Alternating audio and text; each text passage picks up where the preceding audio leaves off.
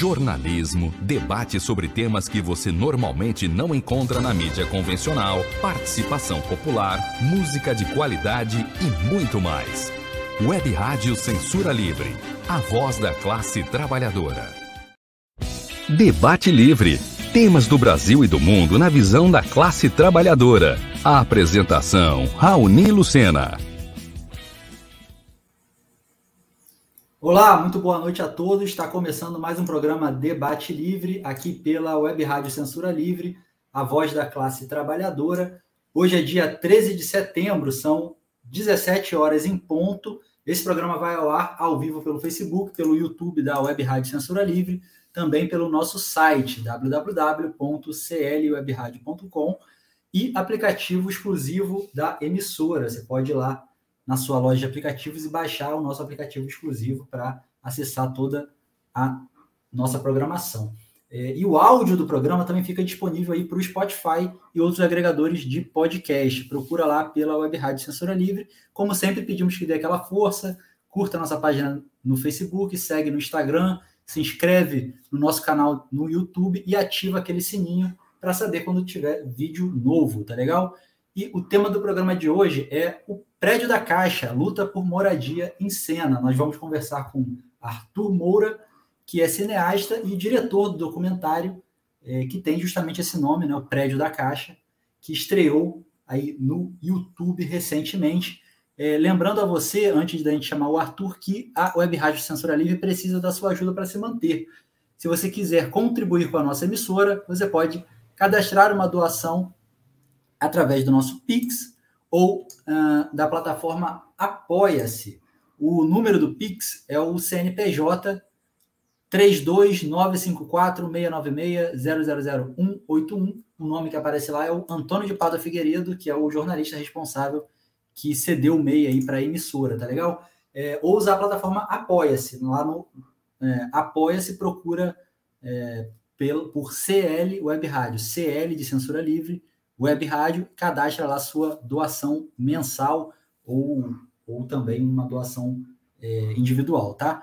Os dados para o depósito, endereço do, do apoio, está tudo é, na descrição do vídeo para quem está acompanhando aí pelo Facebook ou pelo YouTube, também no nosso site, nas nossas redes sociais.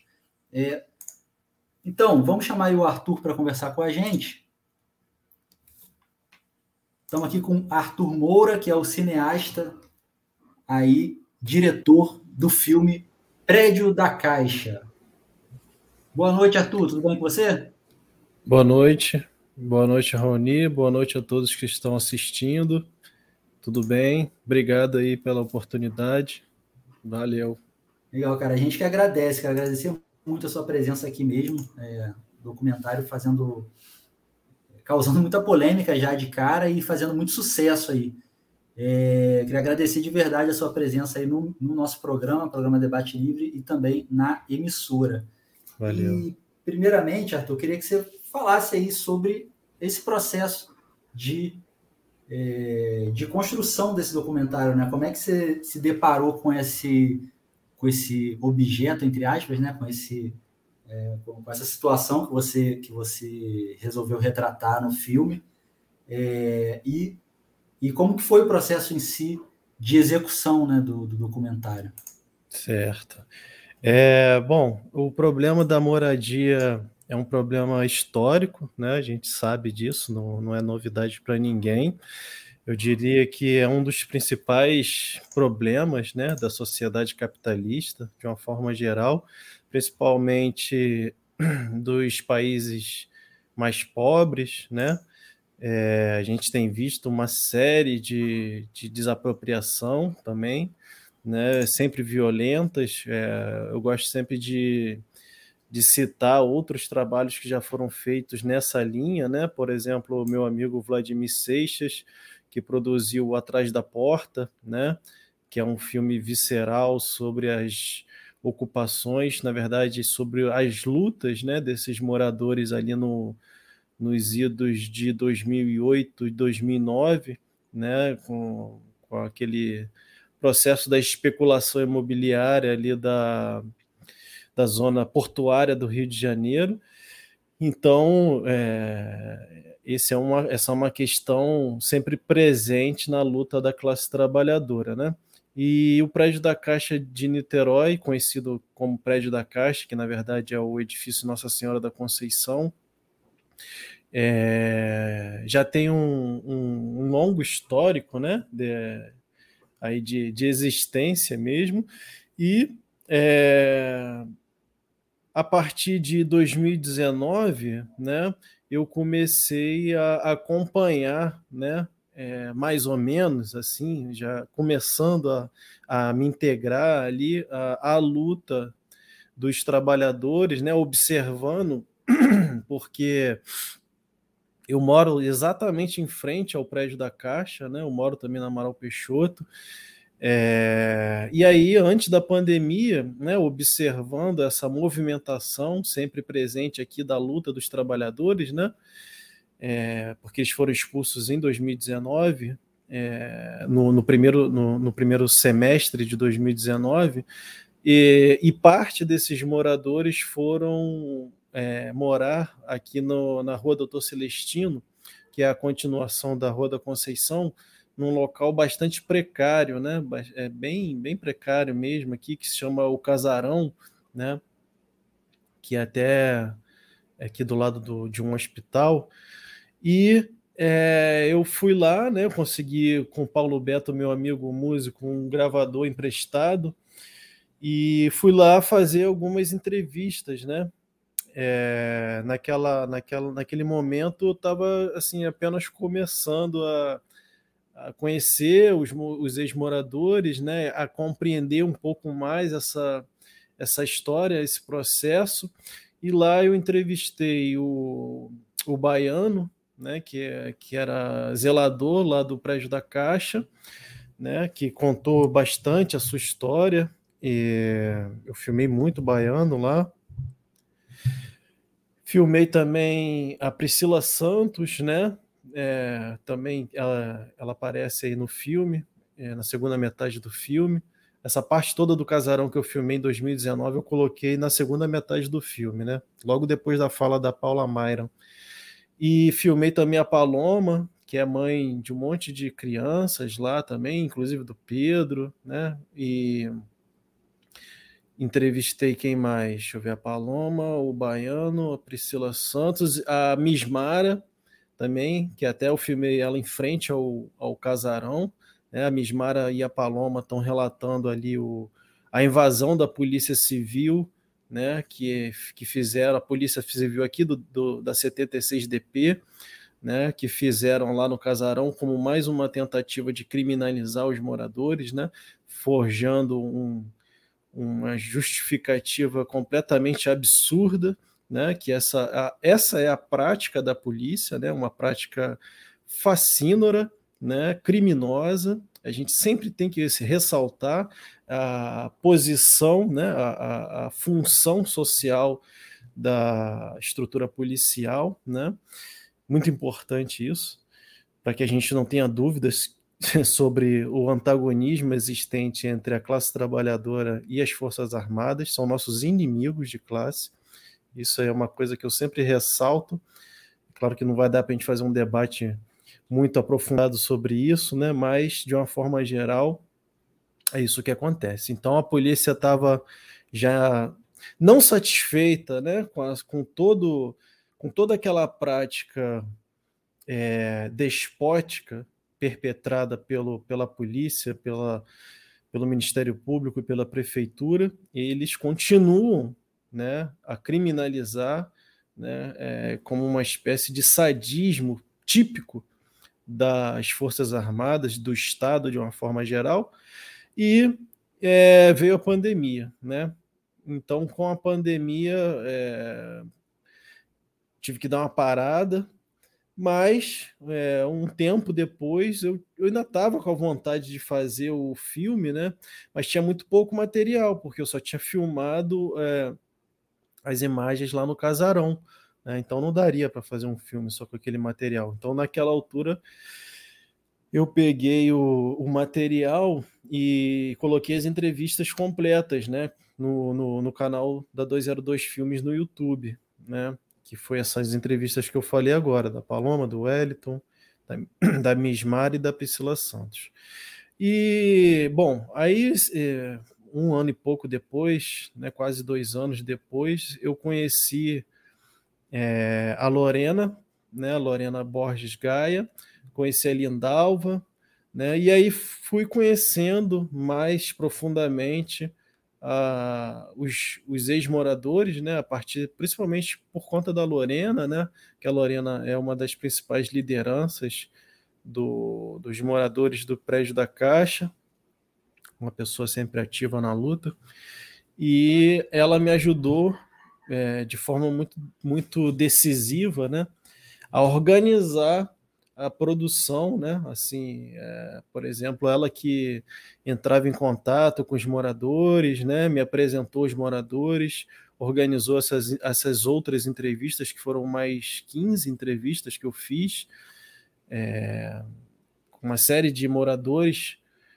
Eu, infelizmente, não estou aqui com o nome de todos, mas entrevistei o Fábio, é, entrevistei a Lorena, a Lindalva, a é, a Paula Mayra, é, enfim, 15 pessoas, não vou lembrar de todos agora exatamente.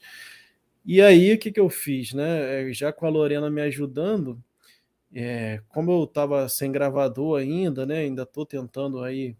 É, enfim, né? a gente faz cinema de uma forma um pouco precária, mas para burlar né, esse problema aí, eu, eu coloquei aqui um pano preto atrás, botei a câmera, peguei um microfone condenser mesmo que eu tenho aqui, que eu estou até usando agora, e chamei os moradores para vir dar o seu depoimento aqui mesmo, na minha casa. Né? Fiz uma pauta né, a partir é, do meu entendimento sobre a luta dos trabalhadores e sobre o que, que eu queria é, explorar, né? Por exemplo, o, a pauta começava, né, começa com quem são vocês, né, da onde vocês vieram, como é que era a vida de vocês quando vocês foram morar no prédio da Caixa, como é que era morar no prédio da Caixa, quem morava no prédio da Caixa, como é que era a dinâmica da vida de vocês no, no prédio da Caixa, né? Como é que foi o processo de desapropriação, por que que aconteceu isso, quais são os interesses que estão por trás disso, né? É, qual foi o papel da prefeitura nesse, nesse, nessa, é, nesse processo? Qual foi o papel do Ministério Público? E, por fim, né, o roteiro, e tudo isso que eu estou falando, o roteiro que eu fiz no caderno mesmo. E, por fim, é...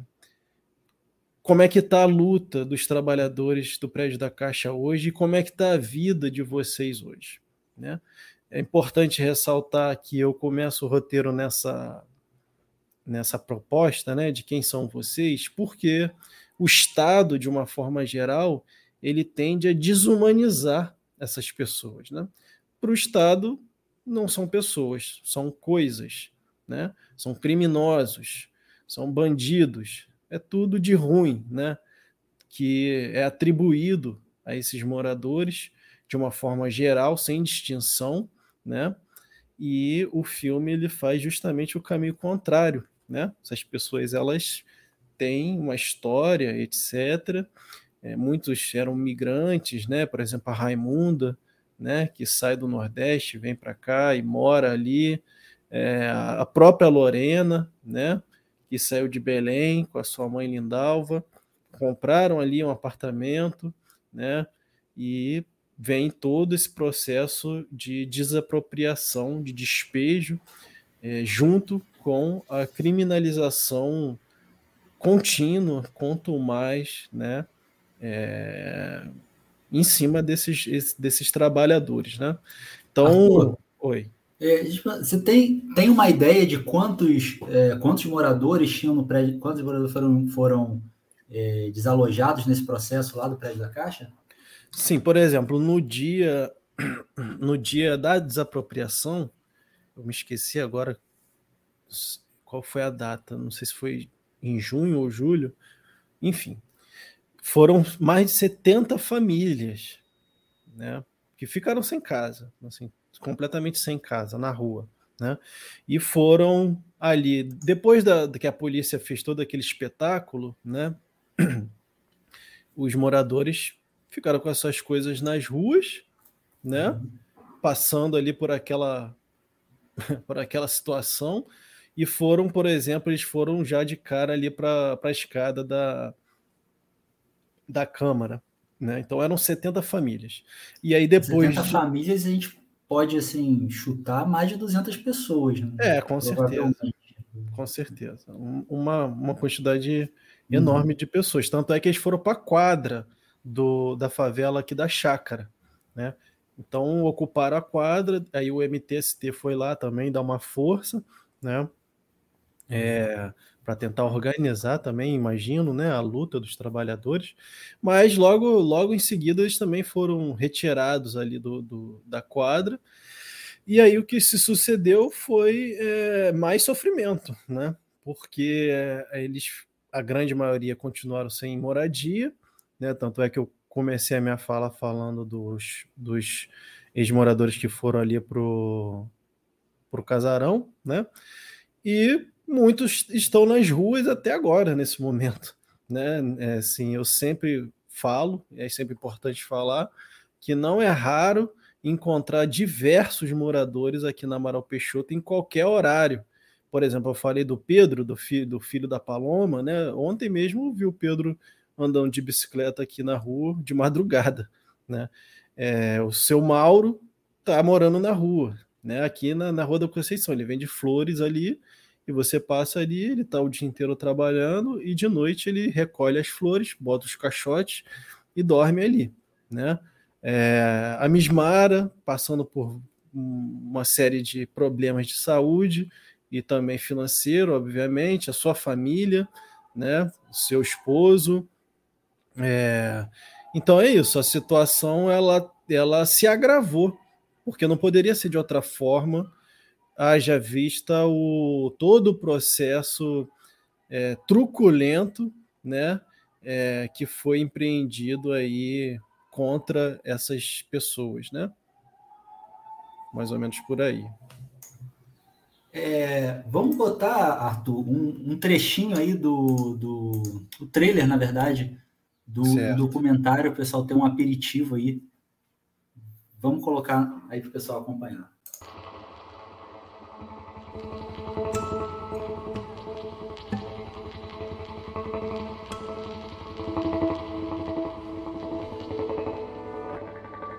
E aí você tem um prédio na Amaral Peixoto, né? Uma área bancária, comercial, com pessoas em situação de rua, pessoas em vulnerabilidade, pessoas muito pobres morando, aonde a camada da sociedade que tem condições financeiras já não queriam aquela pessoa. E aí se aquelas pessoas ali, e aí cria aquela estigmatização de que é todo mundo bandido.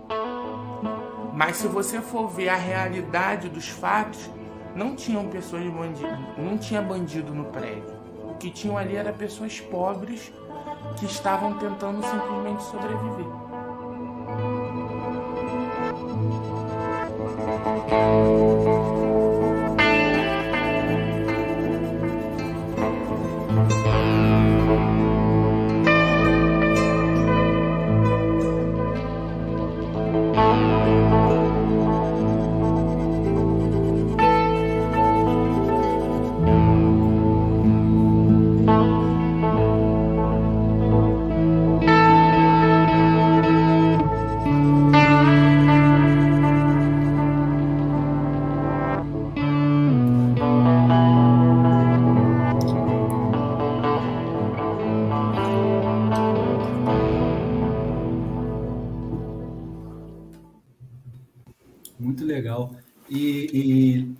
Gente ver, legal não, né? Na, na verdade é, é, impactante a gente ver é, no centro de São Gonçalo, no centro de Niterói, isso é, não precisa sequer ser um grande estudioso do, do, do, urbanismo nem nada, mas andando pelo centro de Niterói você vê é, é, cada dia mais pessoas morando na rua, né? É, ali no centro, no, na Amaral Peixoto, então tem uma profusão por, por conta de ser um lugar coberto, né? É, muitas pessoas se, acabam se abrigando ali. É, e muitos prédios é, sem uso, né? prédios abandonados, prédios por alguma razão não tem uso nenhum, né? só estão ali, é, é, enfim, para especulação mesmo. Então é um, é um, drama social cada vez mais, mais latente, né? que você, é, no documentário, retrata uma, é, uma parcela disso, né? uma luta importante do pessoal do prédio da Caixa. Sim. É, tem uma, uma o, o, Alexandre Florentino ele coloca uma questão, eu acho interessante a gente trazer para conversar. É, o Alexandre ele é cineasta também, formado é, em cinema ali na, na Universidade Federal Fluminense. Uhum. É, ele pergunta o seguinte: o cinema, ele, ele diz, né, o cinema independente já é difícil. Portanto, creio que quando envolve conflitos de classe tão latentes, deve ser pior. É, concorda? E ocorreu algum tipo de intimidação por parte de alguma autoridade Sim, concordo. Concordo porque o cinema independente ele é mais difícil porque a gente não dispõe de recursos, né? É, o, o, cinema ele é feito por meio de recursos materiais e, claro, imateriais também, mas sobretudo recursos materiais, né? Porque é, a gente, para produzir um filme, por mais simples que seja, né, tem um custo de produção, né? E sempre quem arca os, os custos da produção do cinema independente é o próprio produtor independente, né? Porque isso é uma questão bastante complexa por conta também da desorganização da, dos produtores independentes, né? Os produtores independentes eles existem, eles, eles estão produzindo coisas a todo momento, mas eles estão também, é, é, vamos dizer assim, apartados, né? Estão, não estão organizados, né? Porque se a gente fala de uma arte engajada, a gente também tem que falar de uma organização dessa arte. Isso parte também de um debate político e teórico, né? aliado à história dos processos de luta da classe de lutas, né, da classe trabalhadora, porque o cinema político ele é uma ferramenta, né, um instrumento, uma arma da classe trabalhadora para é, avançar na luta, avançar na conscientização dos trabalhadores. O cinema político ele tem uma função educativa também, né? Ele tem uma função social de fundamental importância para a própria emancipação da classe trabalhadora, né? Sem o cinema, sem a comunicação de uma forma geral, os trabalhadores ficam reféns da interpretação alheia, que quase sempre é, é uma interpretação que vem das classes dominantes, e, portanto, não contempla né, a, a luta, as pautas, as necessidades da classe trabalhadora de uma forma geral. Pelo contrário, essa interpretação da realidade ela é nociva para os trabalhadores, porque parte de um pressuposto de manutenção do status quo. Né? Então, o cinema, o cinema político independente ele tem todas as dificuldades, porque ele, ele é um cinema combatido, né? porque é combatido, porque é um cinema é, que, que empreende lutas também, né? Ele é combatido nesse sentido. É, e a intimidação sempre vai acontecer, né? Isso é uma coisa que é normal, que é típico da luta de classes, né? É, no momento em que a luta de classe avança, a criminalização também vai avançar, né? Eu me lembro, por exemplo, de várias situações, né? Por exemplo, quando os policiais tomaram minha câmera aqui, é, é, o polícia militar estava dando dura nos moradores de rua e eu estava indo para o Rio e eu sempre, naquela época não tinha celular como tem hoje, assim, o, é, o smartphone, né? E aí eu, eu andava com a câmerazinha no bolso, né? Sempre, porque, enfim, e aí os policiais estavam dando dura nos moradores aqui do caminho Niemeyer, que isso também faz parte da especulação imobiliária, né? E aí, eu, porra, eu vi aquilo e falei, caralho, cara, esses caras são os filhos da puta mesmo, porque eles não perdem a oportunidade. E eu fui lá filmar, obviamente, né? E os caras, meu irmão, tomaram minha câmera, me ameaçaram, fizeram uma tortura psicológica. Só que eu não me intimido com polícia, apesar de ter medo, porque eu sei que eles são assassinos, né? É, a gente tem que ter medo, mas a gente não pode se intimidar com a polícia, né? A polícia, ela ela age por meio da truculência e a gente tem que entender isso para dar um tipo de resposta que também é por meio da violência, porque a polícia ela não entende outra linguagem a não ser a violência, né? Então eles tomaram minha câmera, me ameaçaram, né? Só que eles são tão burros que eles não delet... eles só deletaram, não, não tiraram o cartão e eu re recuperei a imagem e publiquei num filme chamado Utopicidade. Nas jornadas de junho, por exemplo, em vários momentos. Tem inclusive um, um, uma cena que os policiais estão me prendendo, e aí um amigo meu chamado Eric Fenelon, que é, que é da comunicação também, é, filmou isso, os, os, policiais correndo atrás de mim, eu saindo voado, e os backblock tacaram pedra neles e eu consegui me, me safar. E nessa vez não foi diferente, né? É, enfim, todos, todo, toda a minha história eu posso contar 50 histórias desse tipo. Mas no prédio da Caixa não foi diferente. O que, que aconteceu? numa das últimas filmagens, eu consegui entrar no prédio da Caixa, né? Porque seria muito importante registrar o interior desse prédio, ainda que com a ausência dos moradores, né? Existem coisas ali a serem mostradas e que obviamente o Ministério Público, a prefeitura, o poder público não quer que se mostre aquilo. E aí eu estava filmando e uma pessoa do poder público me ameaçou diretamente, né? Então, rapidamente tirei o cartão da, da câmera, já fiz ali o, o Paranauê, né? Tirei o cartão, pá, e ela ficou me ameaçando. Eu consegui, pá, desenrolar e sair voado do prédio, né? Para não ser preso, para não sofrer nenhum tipo de sanção. E dois dias depois chegou uma notificação extrajudicial da Caixa Econômica Federal, num claro tom de ameaça, né, ordenando né, que todo o material do filme Prédio da Caixa fosse tirado do meu canal, que tirasse o nome Caixa da, da do título do, do filme. É, e se eu não fizesse isso, né, eles iam agir, né, eles iam tomar as, as devidas, é, os devidos procedimentos lá, né?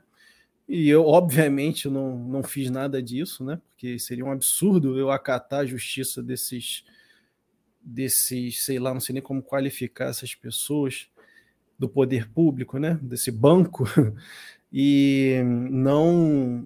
A, a Lindau está falando que a interdição aconteceu dia 7 de 6 de 2009, exatamente.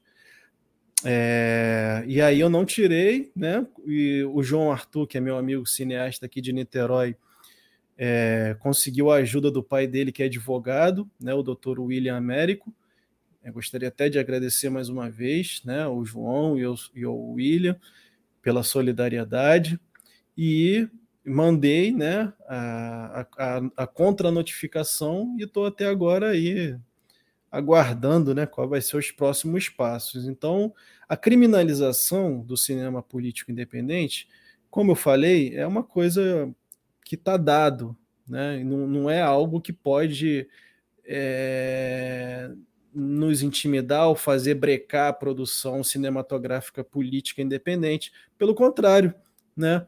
A gente tem que ter ciência, né, de que isso faz parte da própria luta de classe e que para superar esse tipo de contradição é necessário um tipo de organização, né, que enfrente esse problema, porque a justiça burguesa, a polícia, né, é, todo esse aparato, eles agem por meio da força, né? Eles só fazem isso porque existe uma coisa chamada correlação de forças, né?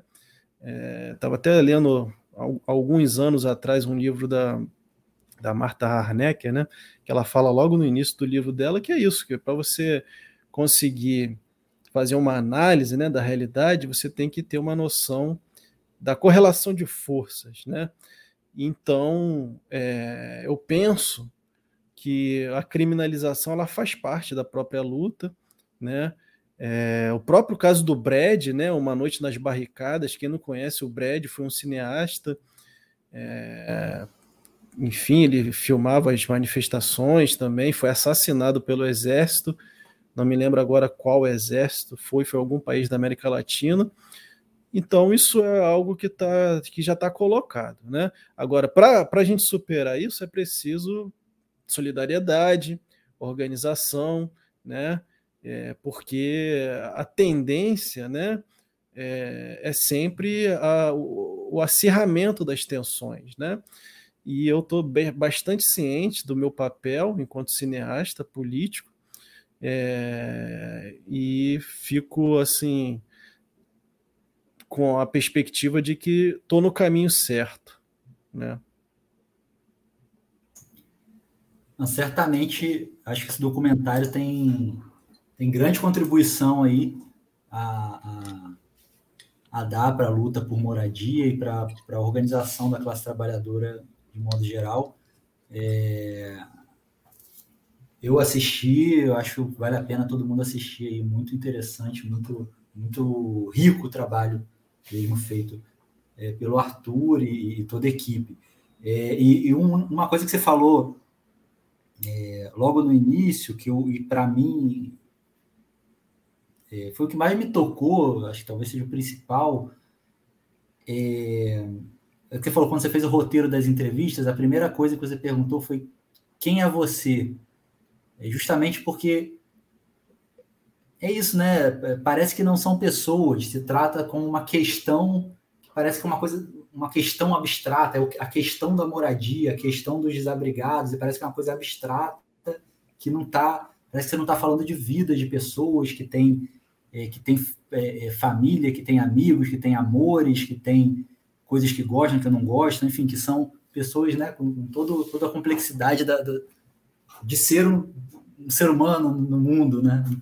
E, e, e, eu acho que, que seu documentário, se me permite falar, acho que contribui nesse sentido de, de é, mostrar um, um, uma, uma visão desses indivíduos como, como pessoas que têm que têm desejos, que têm é, é, é virtudes, né, que defeitos também, problemas, enfim, pessoas como eu, como você, e como, como, como, as, como os que governam o, o Estado, é, não exatamente como, porque tem uma diferença grande de classe, né?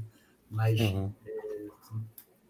é, eu acho que essa, essa riqueza é muito, assim, ela, ela, ela salta, ela é muito latente no, na, na, produção. E você, você falando aqui do processo de produção e como você pensou isso, a primeira pergunta, me, me, me veio muito isso, porque no resultado final a gente percebe isso, essa, essa preocupação, essa. Uhum. Muito, muito legal nesse sentido. É, Arthur, vamos fazer um pequeno intervalo agora para o apoio, já já uhum. a gente uhum. volta, tá legal? Tá legal, tá legal. Opa. Já já a gente volta aí.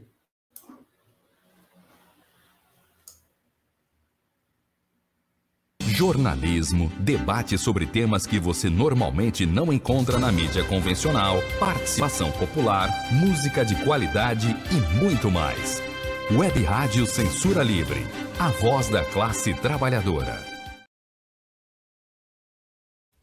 Para manter o projeto da Web Rádio Censura Livre de uma mídia alternativa, buscamos apoio financeiro mensal ou doações regulares dos ouvintes, de amigos e parceiros, já que não recebemos recursos de grandes empresas, políticos ou partidos.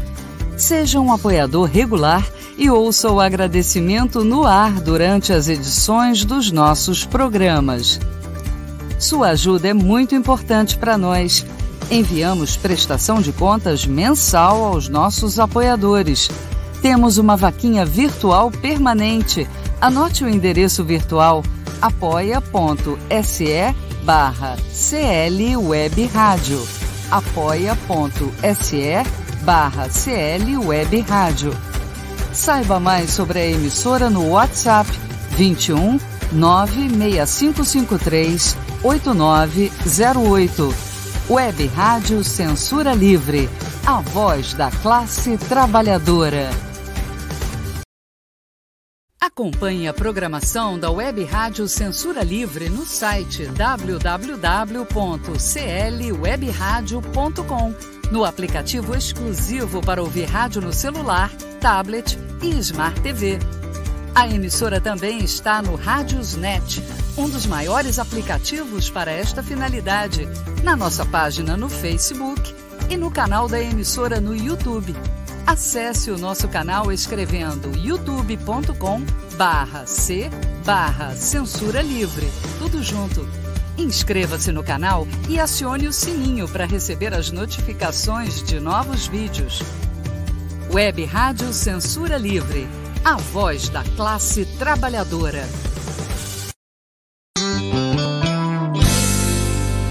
Meu Brasil, grande país de um povo forte que merece ser feliz.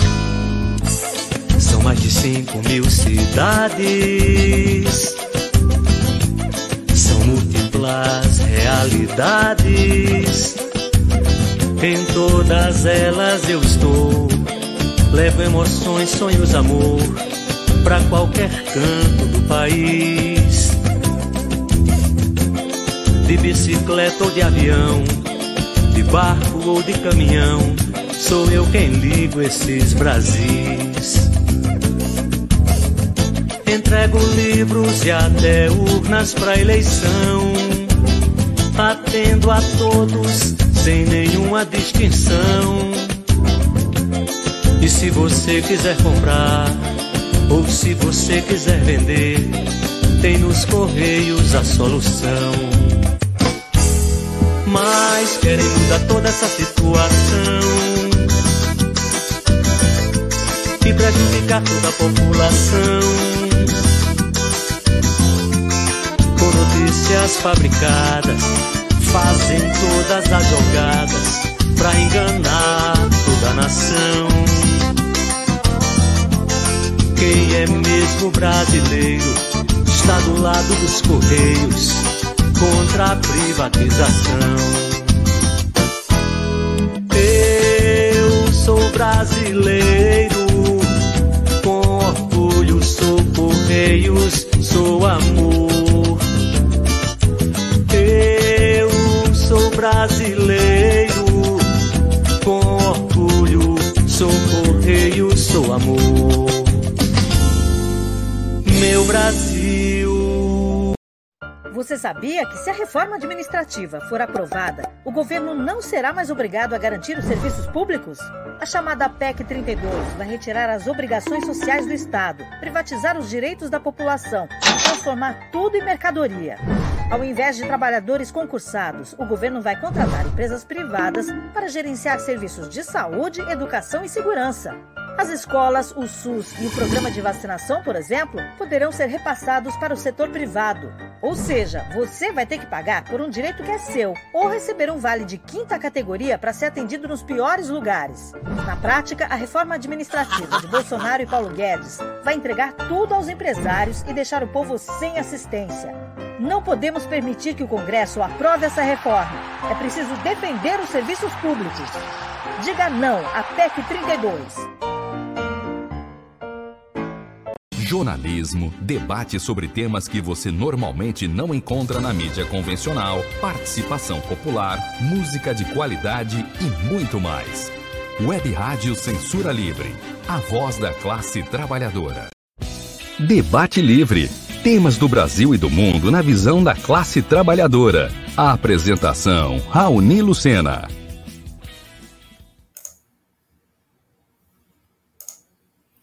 Opa, estamos de volta aqui com o programa Debate Livre. Para quem está chegando agora, a gente sabe que na transmissão ao vivo é, muita gente vai chegando ao longo da transmissão, isso é normal. A gente está conversando com o Arthur Moura sobre o documentário Prédio da Caixa, né? Documentário sobre é, é, os, todo o processo de, de, de desalojamento, né? de expulsão lá dos moradores daquele prédio ali no centro de Niterói. É, quero agradecer aqui o pessoal que está acompanhando pelo Facebook, pelo YouTube, Lindalva Borges, Lennon Vasconcelos, o canal Economia Fácil, Dirley Santos, Alexandre Florentino, Deise Alvarenga e Antônio Figueiredo. Obrigado aí pela participação. O, o Lennon tem uma pergunta aqui também, é, que ele, ele primeiro parabeniza o seu trabalho, né? E é, pergunta aqui qual momento te marcou mais ao produzir o filme. Fala, acredito que o filme, o filme como um todo seja muito marcante, mas se você consegue pensar algum momento que tenha sido mais marcante. Sim.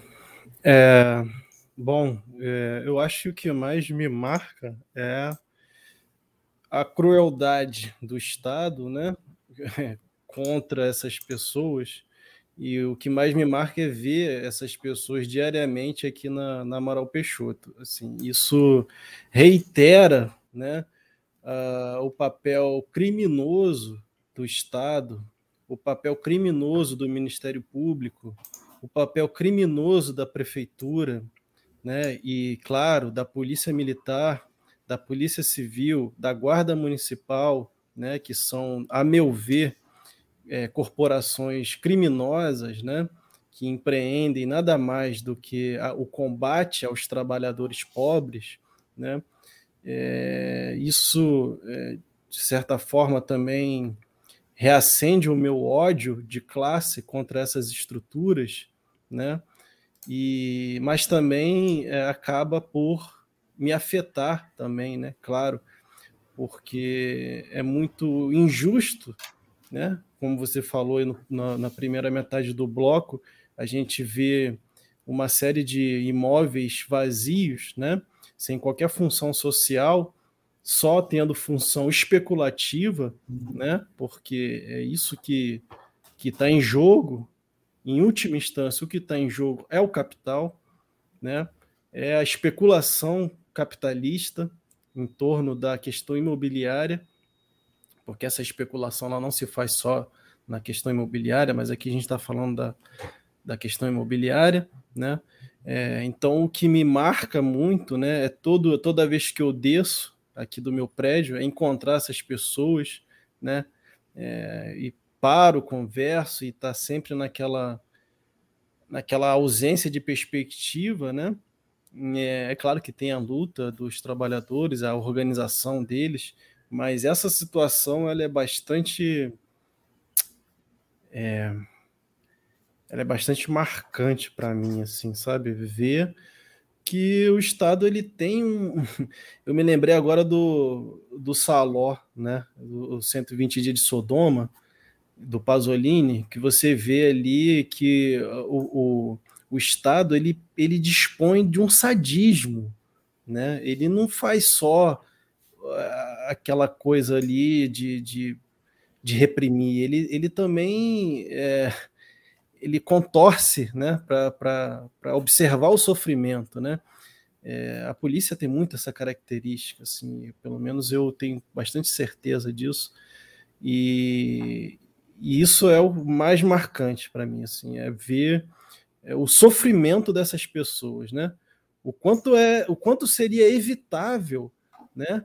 É, para o próprio Estado, porque o Estado é uma estrutura é, tão grande, forte, né? Que, que, que dá amparo para uma série de, de, de, de segmentos, né? É, mas que é completamente ausente, né? a não ser pela questão da repressão com as classes desfavorecidas, né? Quer dizer, o Estado ele tem uma função eminentemente é, de oprimir né, é, é, a classe trabalhadora, de explorar né, e de é, manter, né, de manutenção dessa ordem capitalista, né?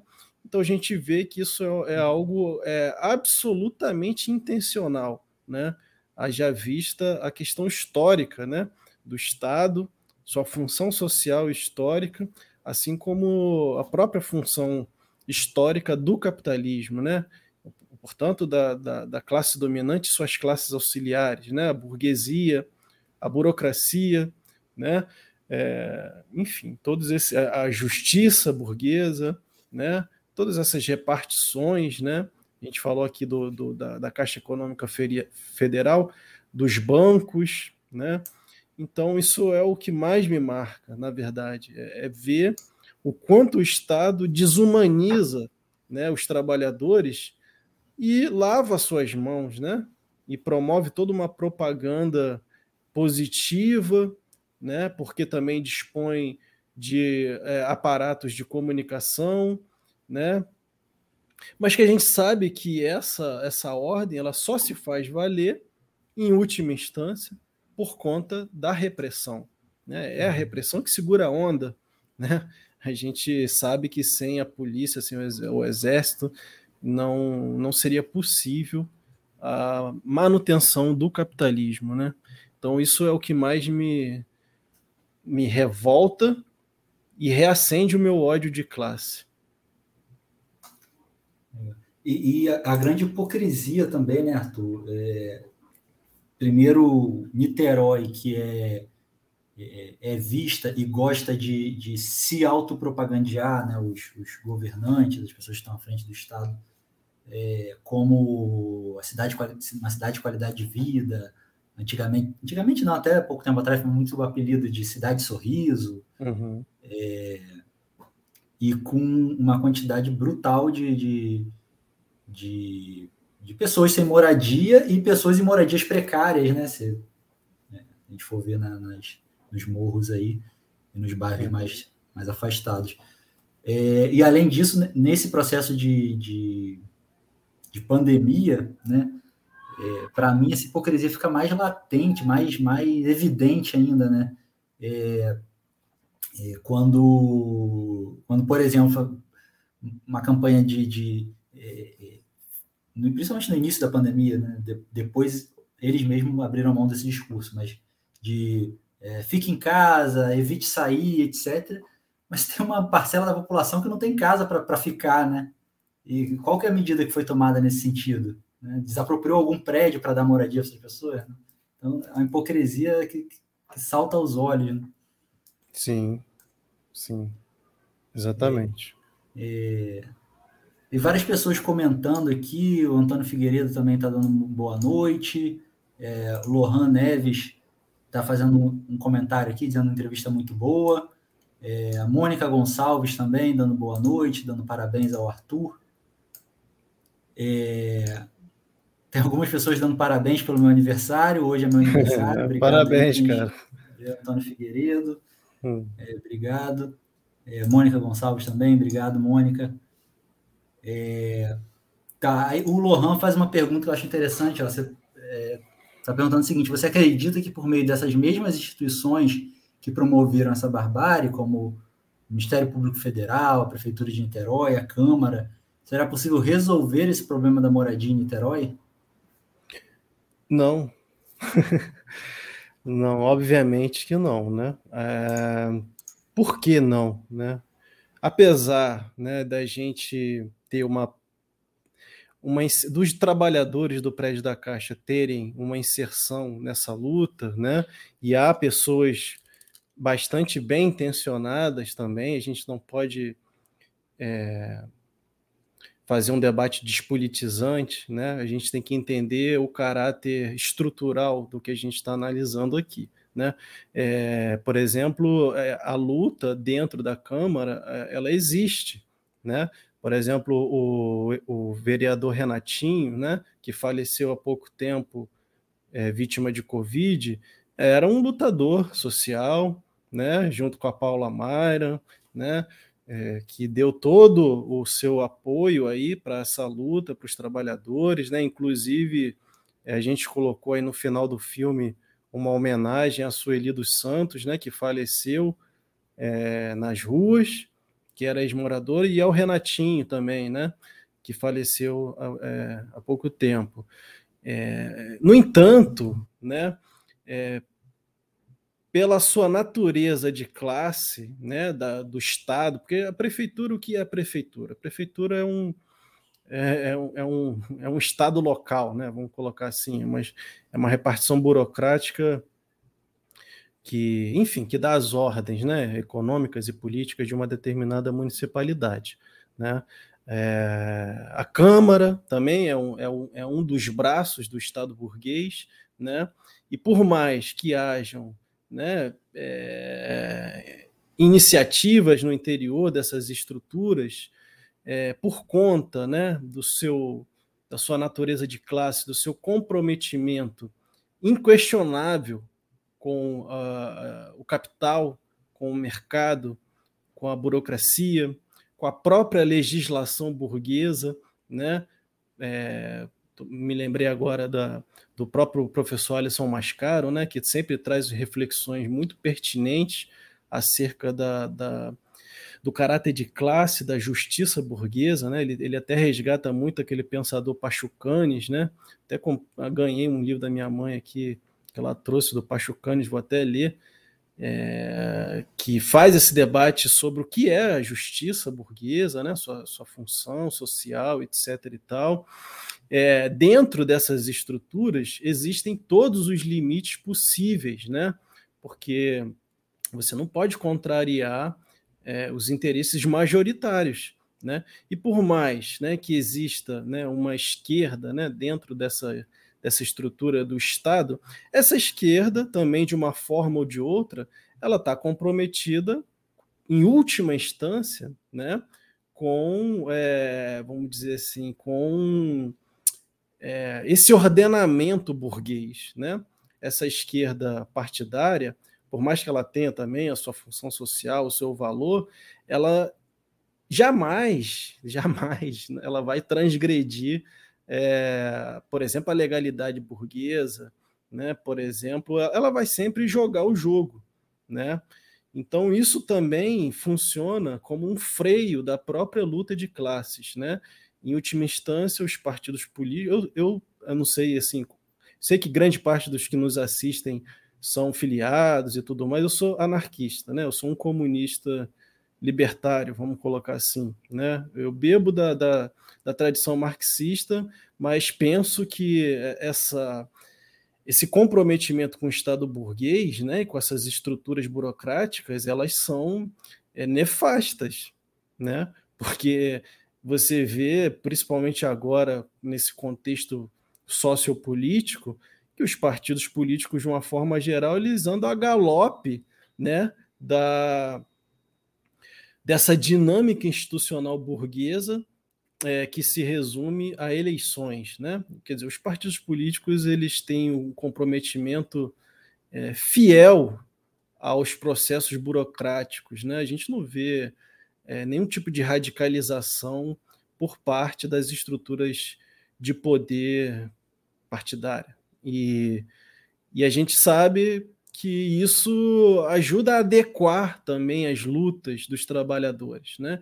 Então, de uma forma geral, eu não estou aqui deslegitimando a luta dos trabalhadores quando elas se é, quando elas se aproximam né, dessas estruturas, como Câmara Municipal, como Prefeitura, como Ministério Público, porque essas estruturas elas também estão aí para ser disputadas, né? Mas a gente sabe que a disputa ela, ela vai até um determinado limite, né? Se você esgarçar um pouco, você passa a ser o que um criminoso, né? Porque porque se você sair fora, né, da, dos limites do ordenamento jurídico burguês, você vira um criminoso, né? Então, se a luta de classes ela não extrapola esses limites, ela está fadada né, ao fracasso. Ela, os trabalhadores vão continuar escravos do capital, escravos dos líderes políticos, escravos, portanto, da, da classe dominante, né, e suas classes auxiliares, como a burocracia. Né? A burocracia é uma classe auxiliar da burguesia. Então, é, não se trata de deslegitimar essa inserção, mas sim de compreender os limites, né, todos os limites possíveis que são impostos aos trabalhadores ao se é, ao adentrar né, nessa, nessa, nessas estruturas de poder. Né? Isso não quer dizer que a gente deva se ausentar completamente. Eu, como assim, como um revolucionário, eu penso que isso, essas estruturas não devem ser priorizadas, né? Elas, dependendo da conjuntura, é inevitável que a gente se depare com elas, né? Porque elas existem, elas são uma força hegemônica, né? Mas é, não há negociação com quem te oprime, a submissão, né? Tem até um livro da da Spivak, né? Que ela fala se se pode o subalterno falar, né? E ela conclui que não, que dentro desse ordenamento o subalterno ele está impossibilitado de exercer o seu poder de fala, seu poder de decisão, o seu poder enquanto classe social, né? Então o subalterno não pode falar dentro dessas estruturas. O subalterno ele vai se adequar, ele vai ser cooptado, ele vai em última instância fazer o jogo da burguesia, né? Então, por mais que é, seja necessário, né, porque essa luta ela é extremamente desleal, né, e é, e é preciso de alguma forma é, pedir ajuda, né, para essas estruturas. É, por exemplo, o Ministério Público é, foi a, a, a parte que criminalizou os trabalhadores e lavou suas mãos com relação a qualquer comprometimento com relação à sua defesa, né? É, e a prefeitura foi a estrutura que acelerou esse processo e que não deu nenhum tipo de assistência, né? Ou que deu de uma forma muito miserável, né? É, porque eles fazem uma estratégia é, muito perversa, né? Com relação aos gastos é, de, é, direcionados a essas pessoas, né?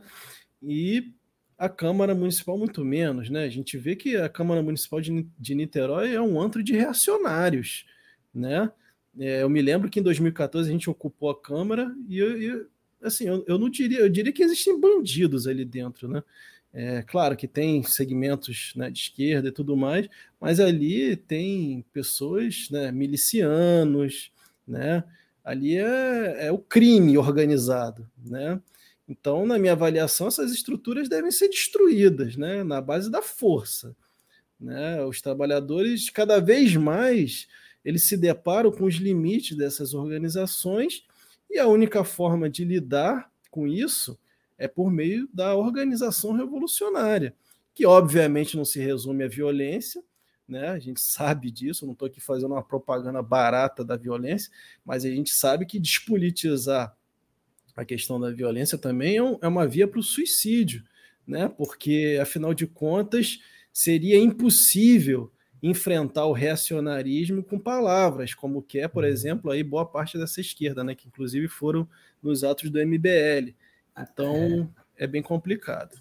Se, se, me permite, Arthur, é, a gente viu um pouco do, do da consequência dessa. Essa... Existe um processo de deseducação da classe trabalhadora a respeito dessa questão do, da violência, né?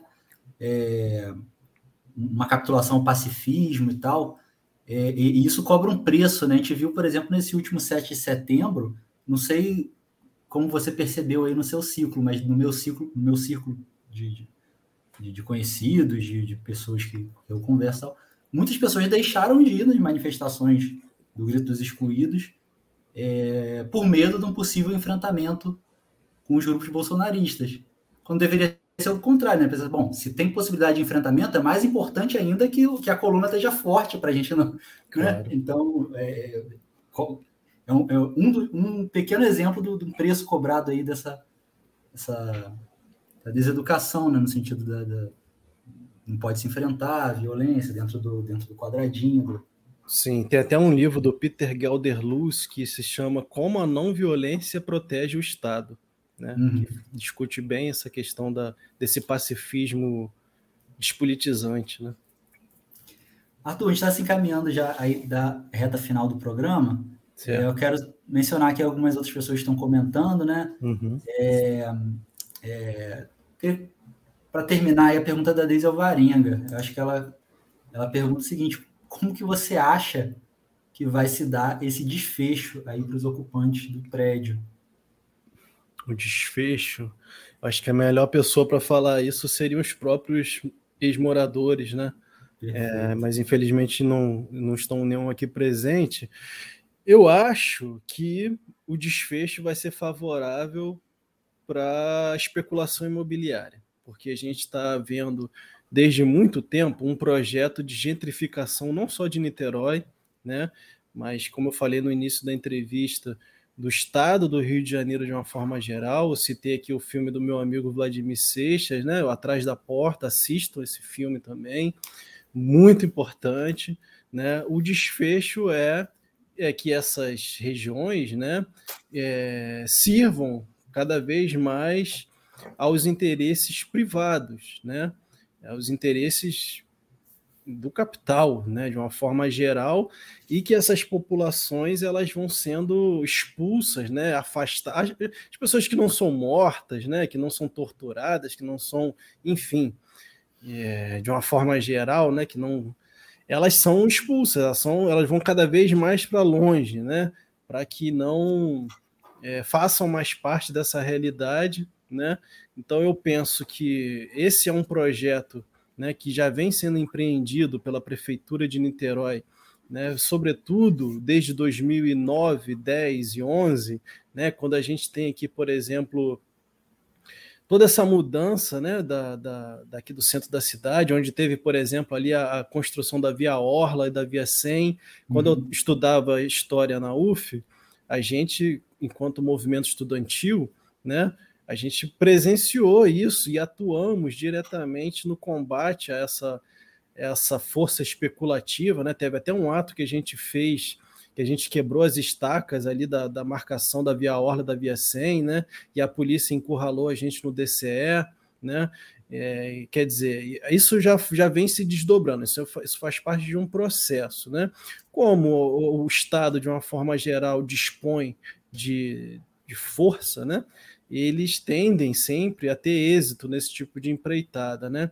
Então eu acho que é, uma forma de brecar isso, né, seria ampliar as lutas dos sem-tetos, radicalizar as lutas dos trabalhadores mais pobres, porque os trabalhadores pobres os trabalhadores, de uma forma geral, claro que existem estratificações dentro da classe trabalhadora, né? mas, sobretudo, os mais pobres, eles não têm absolutamente nada a perder.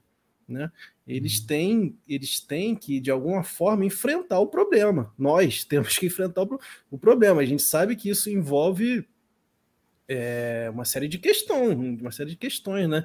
Inclusive, é, questão que diz respeito à nossa própria integridade, né? Você falou aí da questão do, das manifestações do 7 de setembro, né?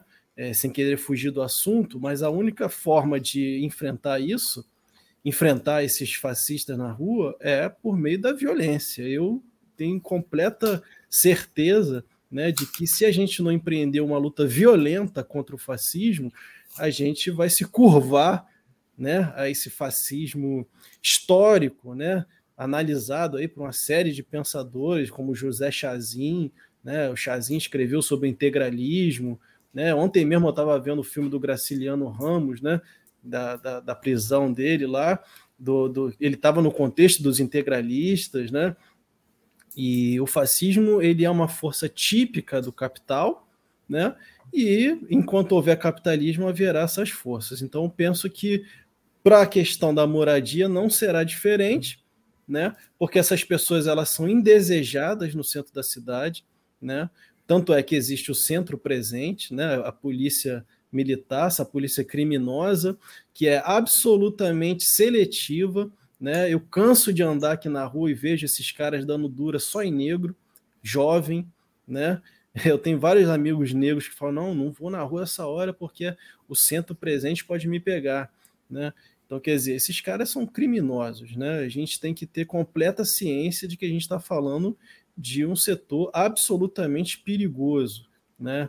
Então, a única forma que a gente tem de enfrentar isso é com manifestação de massa, que foi precariamente ensaiada em 2013, precariamente, né? uhum. né? Então, a questão da organização ela é absolutamente central, ela é fundamental, imprescindível né? Por mais que os trabalhadores do prédio da Caixa tenham suas reivindicações é, a serem feitas dentro dessas estruturas burocráticas, o melhor a ser feito né, é ampliar a luta né, com outros setores oprimidos, né, ir às ruas e enfrentar o bicho feio como ele é, né, como dizia o Jacob Gorender. Né, enfrentar, porque se não enfrentar, aí o prejuízo, eu penso, é bastante maior.